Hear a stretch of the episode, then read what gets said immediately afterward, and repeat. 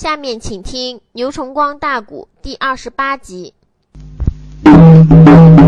他们大家在酒楼里边所说所讲的，全部被东上房屋里的杨滚杨军爱听见，使他忍无可忍，纵身须窜出了东上房，拧身须窜到了正酒楼。这时。姑娘李氏正落在小贼石双喜手中，杨军爱往酒楼屋当我那么一站，用手一指，咚！我把你个胆大的石双喜，赶紧把李姑娘给放开，不然的话是别怪我对待你不起。石双喜正拉着姑娘，怎么样？贼对着贼，硬要去吻人家。店老板李文玉给急得老眼之中流泪。哎，一看喝酒那个大个子，嗖一下窜到正酒楼了。李老板可吓坏了。哎呀，壮士，你走你的路，这是我家里的事，不要你问呢。李老板，我自然敢打这个抱不平。我眼中就没撒起这个李双喜，您老往后边站。今天这件事。我非给他摆平不可呀！啊！李双喜一往我半路上杀出个程咬金来，他撒手把李秀梅小姐给放了，两手掐着个腰，鼻子囊起二姐小子，你是干熊的？杨军爱用手一指，你就叫佘双喜在下正是佘家军的镇主。哦，我看你二十多岁。人品长也不孬，也算个英雄的人物。又加上你是本镇的一镇之主，当地的老百姓千把两千户人家子都要靠着你这个镇主过日子。你身为一镇之主，你走得正，坐得正，你手下人方能跟你走得正，坐得正。你应该为当地人，为你手下人树立一个英雄形象，树立一个很好的楷模才是。你为什么要欺男霸女？哎，你为什么要仗势欺人？你作为镇主就这样的做，外人对你这个镇主是何等看法？你家里边不是没有妻妾，正妻正妾都六七个。你还像这样在外边花天酒地，未免你这个镇主瞎披了一张人皮，赶紧给我滚出去！再要搁李家酒店里边啰嗦，你别怪我对待你不起。佘双喜说：“呸，小子下来的，你姓什么？你叫什么？在我这个佘家镇，敢当我镇主的面前当面敢教训我的？”爷爷，我遇到你是头一个，也算你是有种。你可敢报上名来？杨公说：“你不要问我姓什么，你也不要问我叫什么。你要行得正，坐得正，有理讲满天下；行不正，坐不正，欺男霸女，你连寸步都难行。说你是走，你还是不走？那我不走又咋样？不走行，今天你就别走了。”必须得答应我三条件，不答应三条件，你现在想走你还走不掉。佘双喜给气急了，我答应你哪三个条件？一，你得答应我，从今天往后像这种坏事不许再干。二，你得给李家妇女当面给我跪倒，磕头赔礼，倒不是。三。你得在爷爷家面前怎么样？说几句好话。从今往后行得正，坐得正，再也不做坏事。否则你就别想离开此地。记住，酒席钱都得你垫。你叫人家给你赔礼的，酒席是你叫给人家办的。你是一镇之主，搁人家吃过，不能摸摸得爬起来就走。不然的话，别怪我对待你不起。佘双喜说：“气杀我也！你以为你是他娘的什么东西？给我吃他！”他对准杨滚，当面都是一拳。他看杨滚这身穿戴个子也不小，杨滚又加上没报名，他怎么也不疑猜，这就是当年太原府挑战李存孝、大骂梁王朱那个杨棍呐。他不知道哎，杨棍将头一偏，一顺手把这个手脖子还不如调过来，单膀一叫你说：“你给我趴下吧！”你别看佘双喜也会武术，王天搁这镇子上边的武术数一无二。他到杨棍时候不管，他还怪听话，叫他趴下，当面就来个狗杀师。他也怪了哩，一打滚身就想站起来，叫杨棍啪啦一脚踢小肚子上面，滚翻几个个。杨棍往前边一个踉跄，他踩住了佘双喜的腰部。其他人蠢蠢欲动，想围上来。杨棍说：“哪个敢上来？哪个如果要上来的话，是我马上我劈了你们的镇主，我揪了你家镇主的头。”佘双喜，你给我说，从今天往后还七男八女吗？从今天往后还仗势欺人吗？我问你要三个条件，你答应，否则你别怪叶家我对待你不起。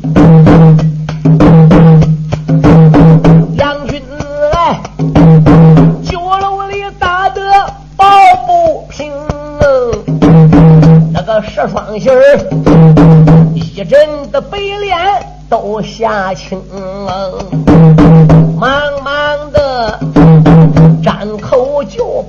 英雄汉嘞，你三个条件我打得现成，别说条件要三个呀，你就是十个八个我也应。这是内后杨棍手足用手指，十双心不知要听清。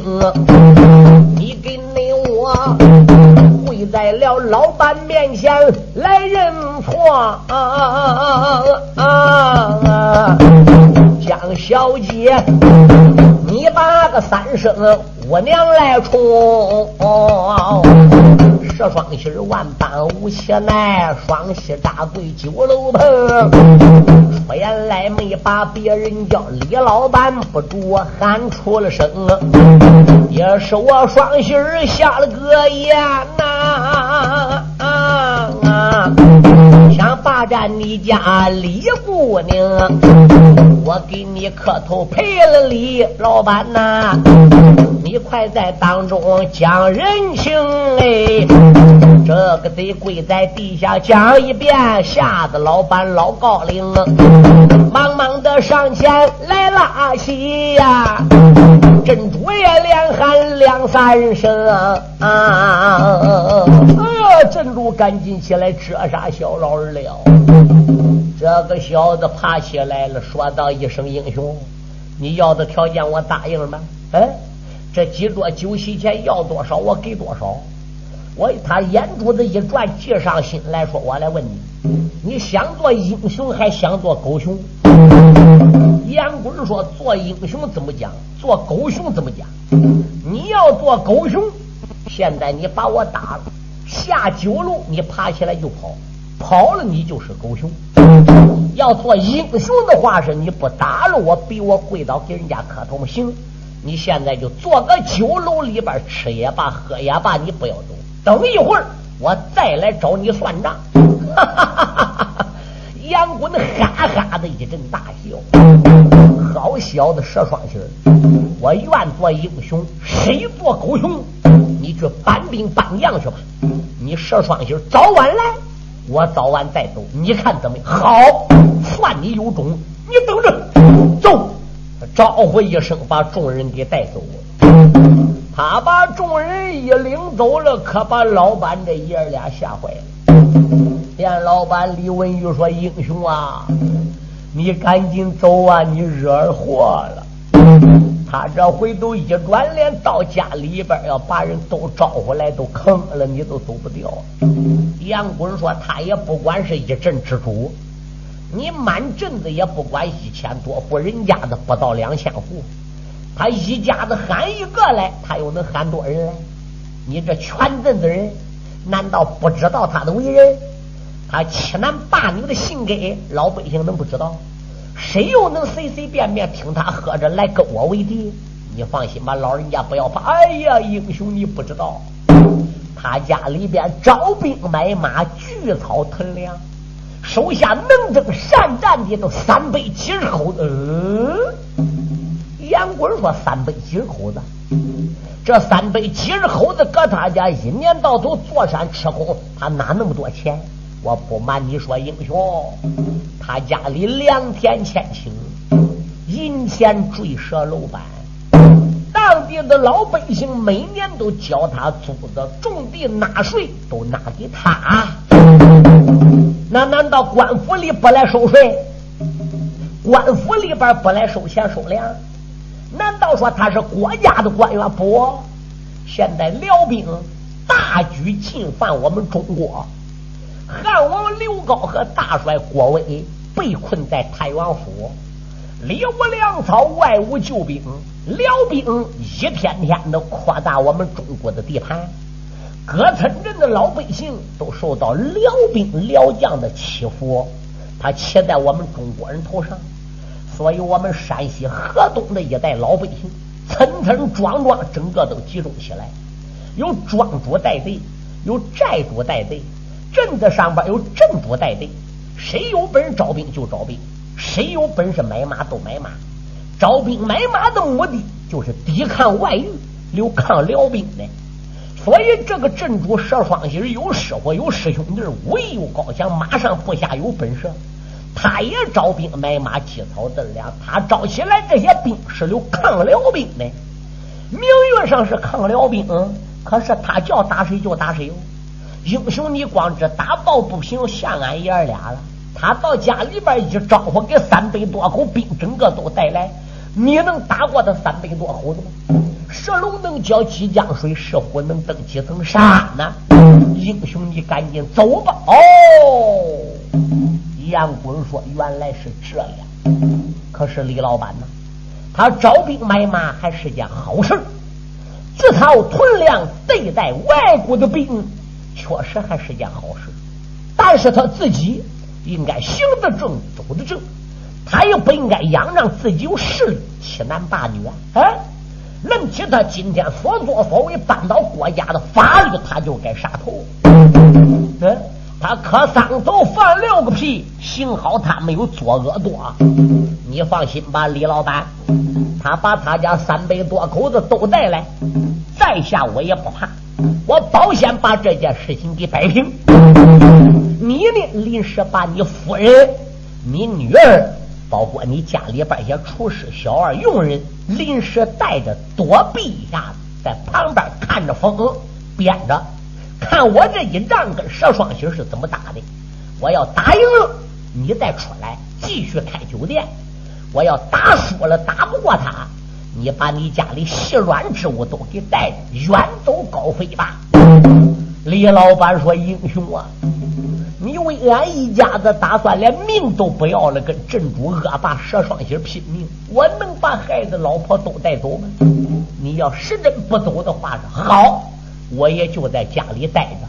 英雄能打胜，我跟着张光；英雄要败阵有好歹，俺一家子也不和了。”杨棍说：“老人家放心，话我是那样说的。对付佘双喜这几百个人，可以说我还是绰绰有余。那你就放心吧。好，那我重新的摆酒招待将军。”老板一声令下，小二又整上了一桌酒席。谁知刚刚才喝过几盅酒，老板想上杨棍请教贵姓大名，家住哪里的，还没来得及问呢，就听门口那个大街上，马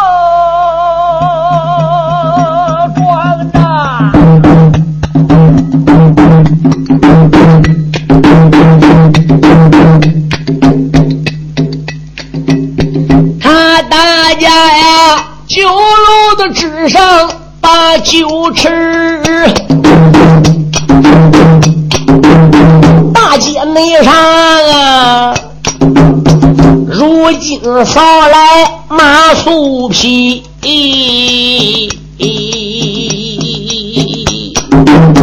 店小二忙忙的酒楼来报事。他倒说，门口又来十双喜儿把那些家兵都带到啊，又请来他的老恩师。蒋阳棍听罢了这句话，不由得耳目圆翻，没智力，喊一声：“老板别害怕，叫店小二准备给我备马匹，我先到店门外边看仔细。”我看看他搬来什么样的老恩师，杨军哎，撒没了脚东酒楼里，店门口不远牡丹池，仔细一看，家兵家将来不少，没人没多把。刀枪提，射双心儿，他骑着一匹白龙马，手里边有把长枪持，再朝他身旁刘神王，握住野马，怪叫三声声音急，他朝那桌，我追的马上刘神王，专做一将有品级，这个。那准年龄要有三十九，少说也有三十七，中身上穿黑，挂着个皂啊，还有呀那护心宝镜光华刺，杀人的宝剑藏小内，打架的钢鞭背后立，只见那他累累的身躯九尺半。冰铁脸呐，小肉眉一阵阵的直竖着立，真好那笔倒翻西岐李梅将啊！不亚内赛，星汉灭莽帅摇旗。这是内后杨军来店门口前那么一站，射双心儿，用手一指把话题。射双心儿用手一指，我把你个孬小子，你吃了熊心，喝他豹子胆，也敢打你家镇主爷？他一指黑脸的战将。我现在把我的寿爷老恩师已经搬来，你要有种，你跟俺师傅俩斗斗。佘双星说到这里，马一垫，又来到这黑脸老将脸前。二师傅，就是这孬小子打我，打得我鼻青眼蓝，他还骂你老人家。那个黑脸战将只气的呀呀的怪叫，暗阳棍打量上一眼下一眼左一眼右一眼，也把个头给点点。嗯，怨不得敢打我的弟子，闹一天二年半，看样子也是有两下子。喂，我问你，姓什么叫什么？为什么要打我的徒弟？杨军爱说：“你的徒弟该打，你的徒弟做错了事，要按照他的所作所为，杀而不足，剐有怨。古人有云：养子不教，父之过；教徒不成，师之惰。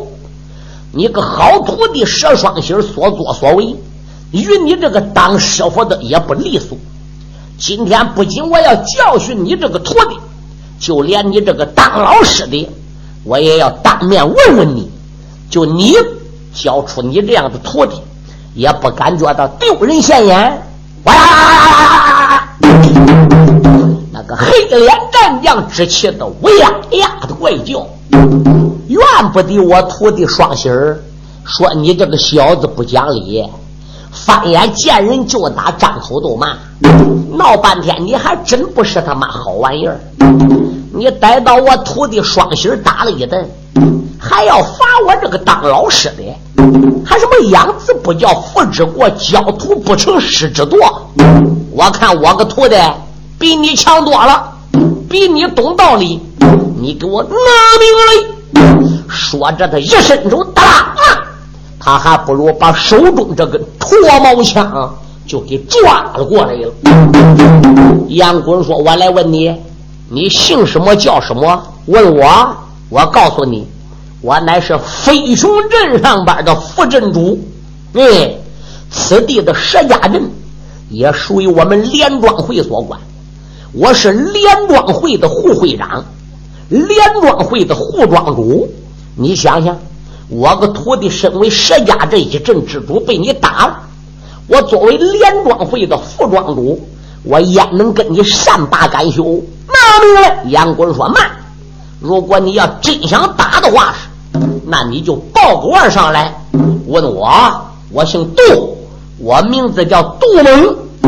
此地下众家英雄给我送个外号，叫铁枪赛霸王。”杨棍说：“好。”小二，什么事可以把我的马带来？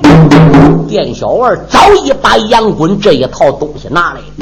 杨棍顶盔贯甲，招袍束带，西甲蓝裙，长枪往背生环上一压，办案人等，噌，他上得了这一匹黄驹，趁双手抓过了这一根火箭枪，哈道一声：“铁枪赛霸王杜门，既然你袒护你个徒弟。”在此地仗势欺人，今天在这个镇子上，我就来会会你这个铁枪废大王。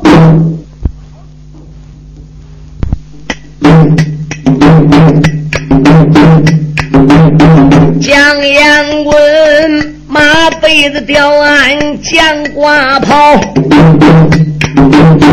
谈火绕才把个火箭包枪摇。哦，原来没把别人怨，连有你把赛霸王不住愿意到，像你那这纵徒行凶该何罪？我与那你石家阵前论地高。他说着怒来，带着个脑，张中又把长枪要。那杜某见此的光景，心有气，当啷啷，摆开手中枪蛇矛，哎，十双心儿，一看师傅动了手啊，哎，吓得他呀，马背吊鞍，笑声高。十双喜一看，他师傅铁枪赛马王杜猛。跟这个人交手了，佘双喜满心的高兴，暗骂道一声：“老小子李文玉，小贱人李秀梅，不知你搁哪里搬来这个野种？俺师傅马上马一枪把他给捅死，我还得把你给抢到俺家做一房老婆，牙崩个半个步子，我把你一家杀得个一干二净。敢说他师傅跟他住在一起不？”刚才我讲了，他师傅是飞熊镇的人，离此地还有三十多里路。那怎那么巧？今天他师傅到他家呢？佘双喜并不知道他师傅到他家。他打九楼动身，问杨棍算英雄算狗熊。杨棍说：“我愿做英雄，等着你。我不做狗熊，我不会跑的啊。”他目的是回到家里，给三百多名家丁给带出来，准备群打群用，把杨棍给干倒。一到家里，正好碰着他师傅也来他家。他师傅是周围附近这几个庄子连庄会的副会长，连庄会这个副庄主，来他这个石家镇来检查检查情况，看他徒弟佘双喜招多少兵，买多少马。聚多少粮，存多少草，是来巡查的。一到家里边，个正好碰着佘双喜儿。佘双喜儿往脸前一跪，怎么样？又哭又诉。俺师傅不好了，我今天带着手下的人出去招兵买马、积草囤粮，路过李家酒楼，我饿了，带着弟兄们去吃酒的。万没想到，李老头家里边也来个吃酒的，是个过路的人。他按我抽，我按他抽，俺两个人话不投机，就你一言我一语，就顶了嘴了。他一顶了嘴不要紧，我就报名了。我说我是佘家这一镇之主，提起来俺师傅老人家更是大大的有名啊！俺师傅，我就提你老人家。俺师傅乃是飞熊镇上边的镇主，是周围所有庄镇上边怎么样？是连庄会这个护会长。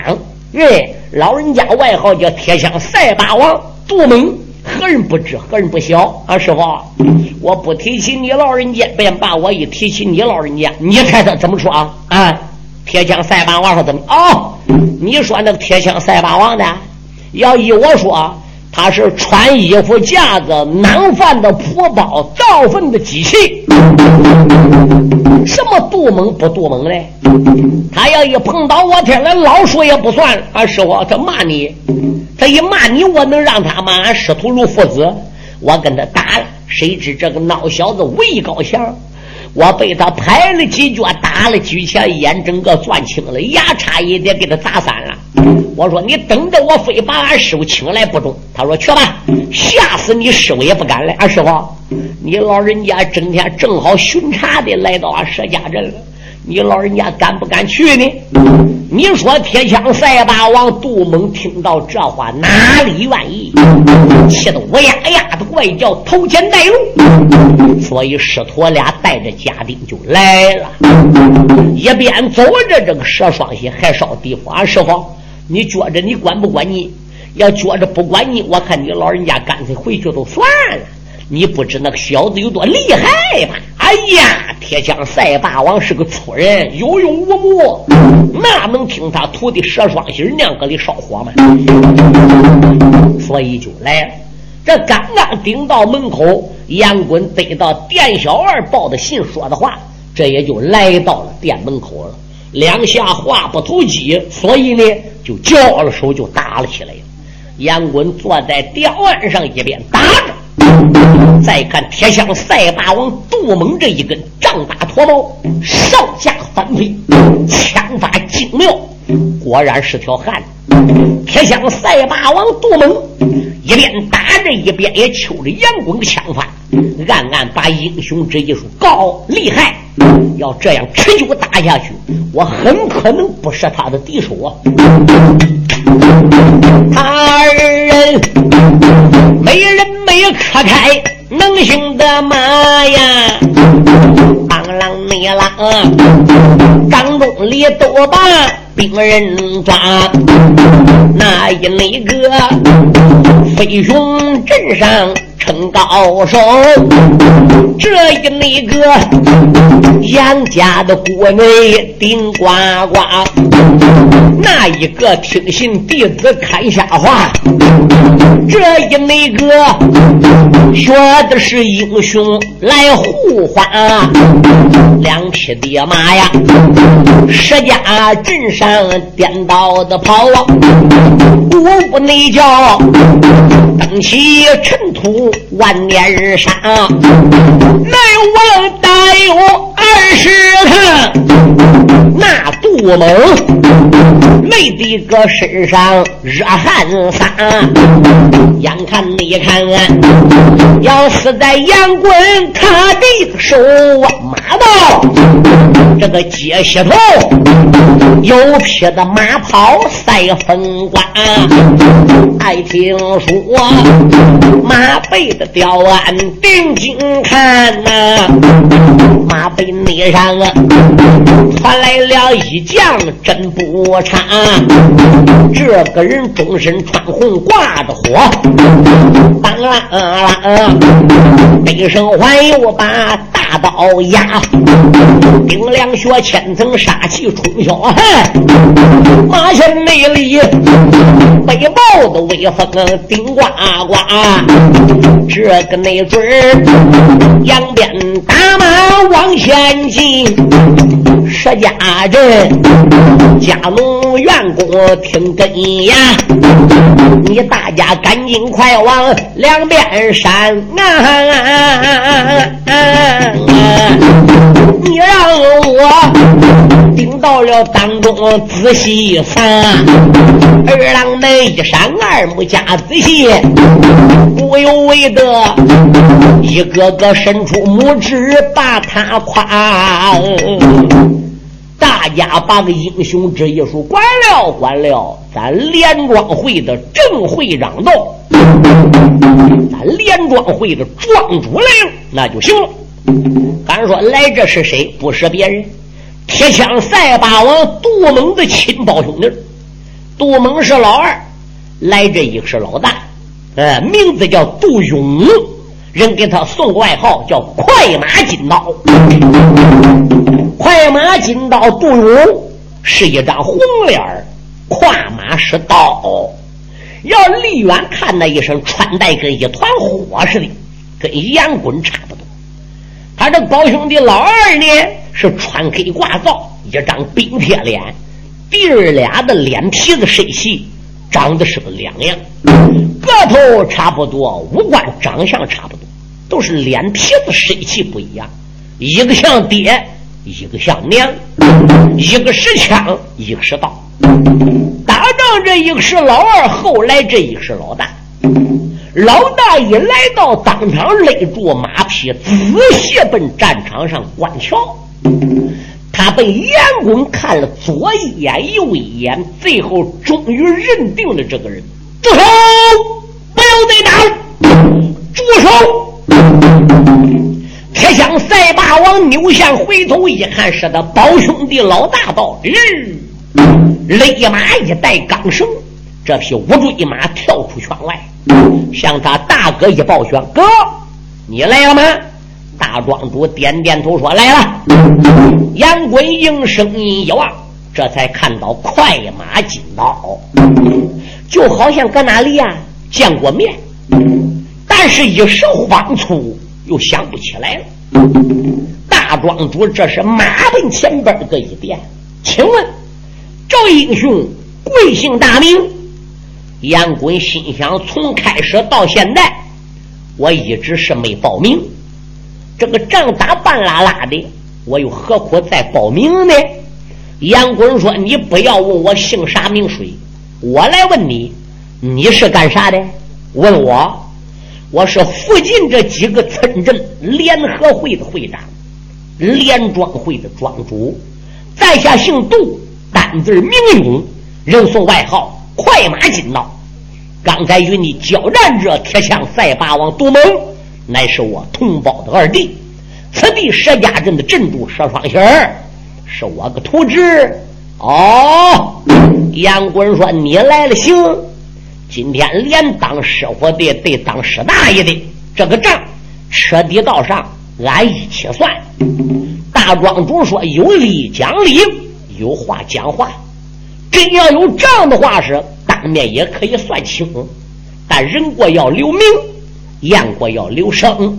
雁过不留声，不知春秋四季；人过不留名，不知张三李四。你就报腕吧。杨贵说：“那倒不用，一句话跟你讲明，在下是过路的，路见不平，拔刀相助，是我练武人的本色。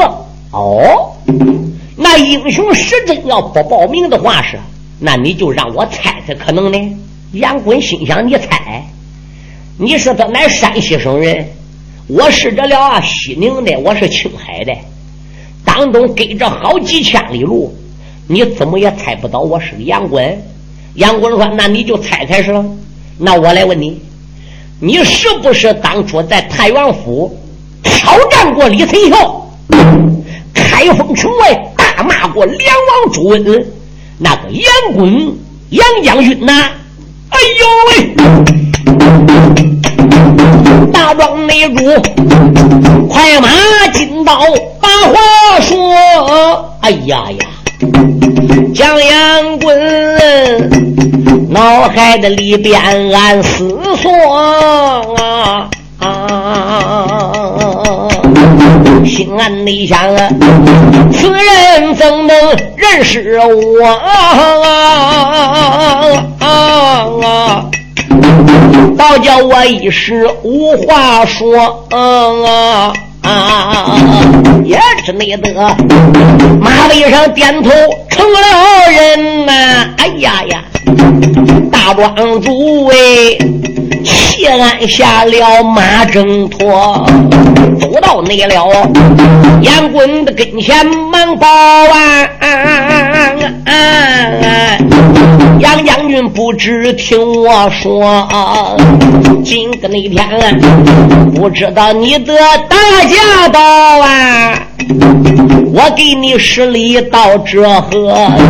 江阳棍看见了杜勇所作所为所说的话呀，脑海内里才一阵阵的暗思索。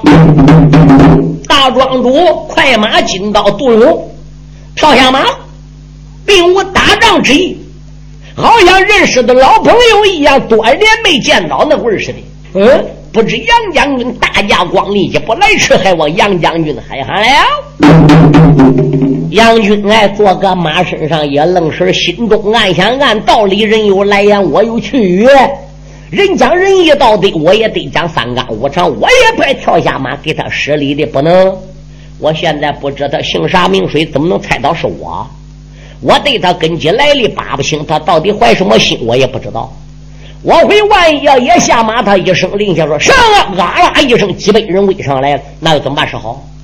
杨棍坐在吊案上一抱拳，说道一声：“大庄主，我这想给你还礼了。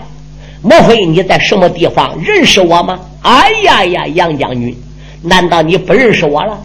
杨棍说：“好像在什么地方见过，但是一时慌促，我又想不起来了。”哈哈，杨将军，这真是贵人多忘事。想起来一日当初，当初一日，你在河南开封的五教场大骂梁王朱温，梁王一声令下五教场兵把你包围在当中，你杀一条血路突出重围。你还记得梁王朱温驾下有二十四个总兵，第一总兵姓朴，叫朴干吗？那我知道，我不瞒你说，我就是梁王驾下的第六总兵。哦，你在梁王朱温驾下做过总兵的，不错。二十四总兵，我排在第六啊。我姓杜，我叫杜勇。那时人都送我外号叫快马金刀。我在五教堂当时也点兵绿将，也包围你的。但是我包围你是假，我领带小兵逮你是假。我巴不得你能打重围里杀出去，所以跟你并没当面鼓对面锣的交战。从那时我就认识你。后来鸡宝山一战，梁王朱温死了，朴干也被你的朋友置于死地。那时我并没保梁王朱温的儿子太子朱有贵，我就告老还乡回家了。哦，原来如此。那那你也是飞熊镇的人喽？我不但是飞熊镇的镇主，而并且周围这几个庄子成立了联合会。我是会长，是联会庄子怎么样？是联庄会的庄主啊。嗯，刚才我和我二弟巡查来到了佘家寨，听佘家寨的镇主跟我们弟兄俩演讲，来一个人骂了我的二弟，打了我的徒侄。当时我二弟呢就过来看看，结果家奴回去报告给我，说打三五个回合没能赢。我心想，能在我二弟铁枪赛霸王杜门跟前走三招五招的，这样人难找。没多会儿，又有人报给我说打十趟还不行。再有人报告给我说，我二弟还有败阵的可能。我沉不住气了，所以我亲自来了。我来到了跟前，在定睛一打量，哎呀，不是杨将军是谁？说句良心话。二十年前在开封大闹教军场，你骂梁王朱温，那时我就佩服你胆大。太原府挑战李存孝，天下没有第二个有那么大胆的。谁是大哥郎，你缠谁；谁是硬汉好汉是英雄，你就缠谁。我知道你杨棍是英雄，早就佩服的五体投地。后来鸡宝山一战，你致死朴干之后，你呀就下落不明了。从此再也听不到你杨棍的名字，也不知你杨军爱到哪里了。没妄想这二十多年过后，你猛然到佘家镇，在我个徒侄佘双喜的家跟前，你又露头了。我们这也算有缘呐。当年在开封，我毕竟保梁王朱温做的是第六总兵，有对不起杨将军之处，还望杨将军海涵了。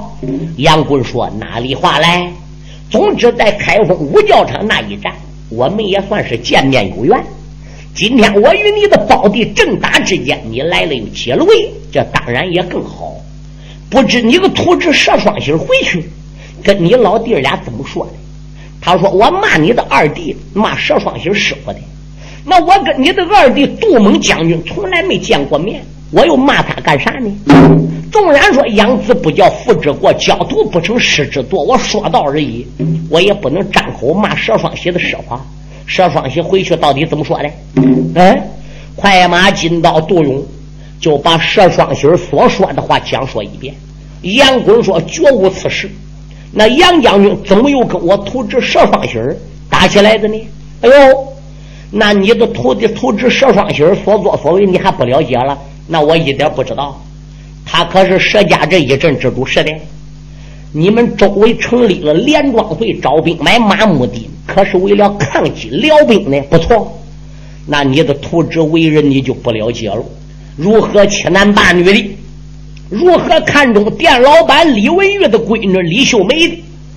如何托人当中为媒，硬要娶人家老本上门给磕头赔礼？结果他叫人家请客的，人家闺女今天也到酒席眼前，头也磕过了，礼也赔了，酒也给歇了。他如何行此无礼，要跟人拜堂硬抢人的？我打的抱不平，所以我才打了他一顿。他被我打过了，我要的仨条件，他也愿意了。转口问我算英雄算狗熊，他要回去搬兵的，我才搁酒楼里等着呢。要不信，你可以问问店老板。老板这时啊，李文玉也过来了，大庄主、二庄主，我在当中作证，杨将军所说所为一点也没看空。店小二的厨师也过来了，当地人石家镇老百姓也过来不少。大庄主、二庄主，你得为俺出口气啊！俺闺女也挨他奸污过的，也有说俺儿媳妇才过门三天都挨他抢家去，过六天才给放回来。也有说俺闺女给他逼上吊的。老弟儿俩光知道他徒弟搁此地是一镇之主，对于他的徒弟所作所为一点不知道。那。庄主还愿意吗？二弟，你望你收个好徒弟，铁枪赛霸王为人正直。杜能一听，哪里愿意？来人，有把佘双喜给我押来。